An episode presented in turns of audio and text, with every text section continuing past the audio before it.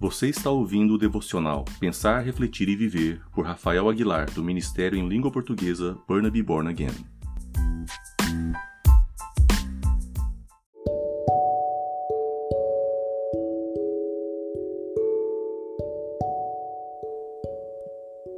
No podcast de hoje eu gostaria de meditar em algo breve. No capítulo 1, os discípulos indagaram Jesus sobre umas questões pessoais. Jesus, respondendo eles, prometeu o Espírito Santo, dizendo a eles que o mais importante não era o seu próprio reino, mas o reino de Deus, onde se faz a vontade de Deus na maneira de Deus. No capítulo 2 de Atos, o Espírito Santo veio sobre os discípulos, encheu os discípulos de poder e autoridade. Pedro começou a pregar, e da pregação de Pedro, 3 mil pessoas foram salvas. Muitas das vezes nós nos enfocamos tanto em números, ficamos tão preocupados, principalmente na igreja, se a igreja está cheia ou se a igreja está vazia.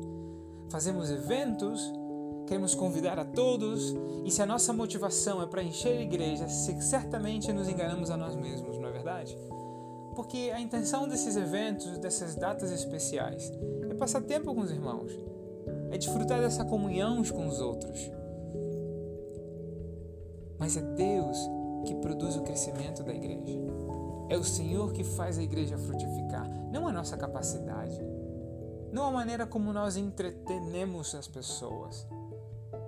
A igreja não é um lugar de entretenimento, a igreja é um lugar de conhecer a Deus, de buscar a Deus, de arrependimento, de comunhão com Deus, de comunhão com os irmãos. Não um lugar de show, não um lugar de individualismo. E no versículo 46 do capítulo 2 de Atos tem uma palavra que eu estava meditando essa semana, enquanto preparava a escola dominical para as crianças. Diz assim: Diariamente perseveravam unânimes no templo, partiam o pão de casa em casa e tomavam as suas refeições com alegria e singeleza de coração, louvando a Deus e cantando com simpatia de todo o povo. Enquanto isso, acrescentava-lhes o Senhor dia a dia os que iam sendo salvos. Os grandes resultados alcançados pela igreja primitiva, principalmente a igreja do livro de Atos, não vêm pela habilidade intelectual das pessoas ou porque elas eram é, é, entretidas com certas programações, mas vinham de uma comunhão sincera entre os irmãos.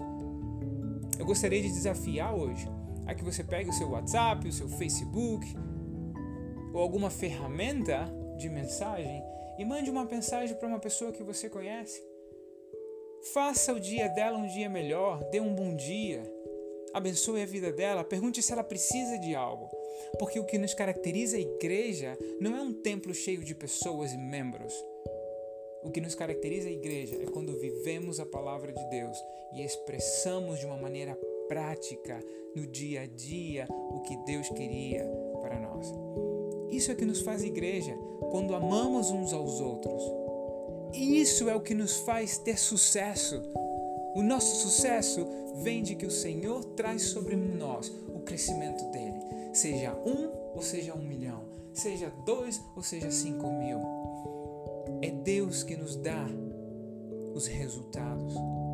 Aplica isso para a sua vida também, querido.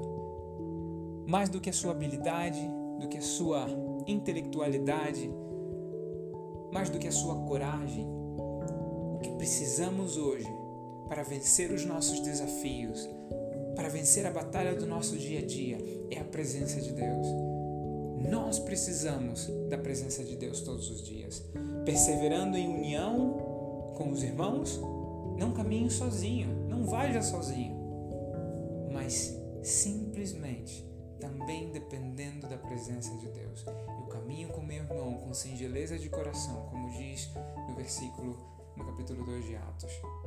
Mas eu dependo da presença de Deus, que vai trazer o crescimento e a bênção sobre a minha vida, sobre o meu trabalho, sobre a minha família, sobre a minha saúde.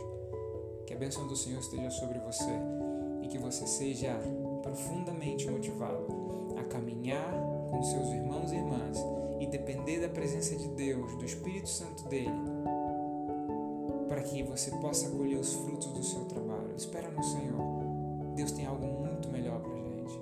Que a presença de Deus venha sobre nós. Um grande abraço e até a próxima.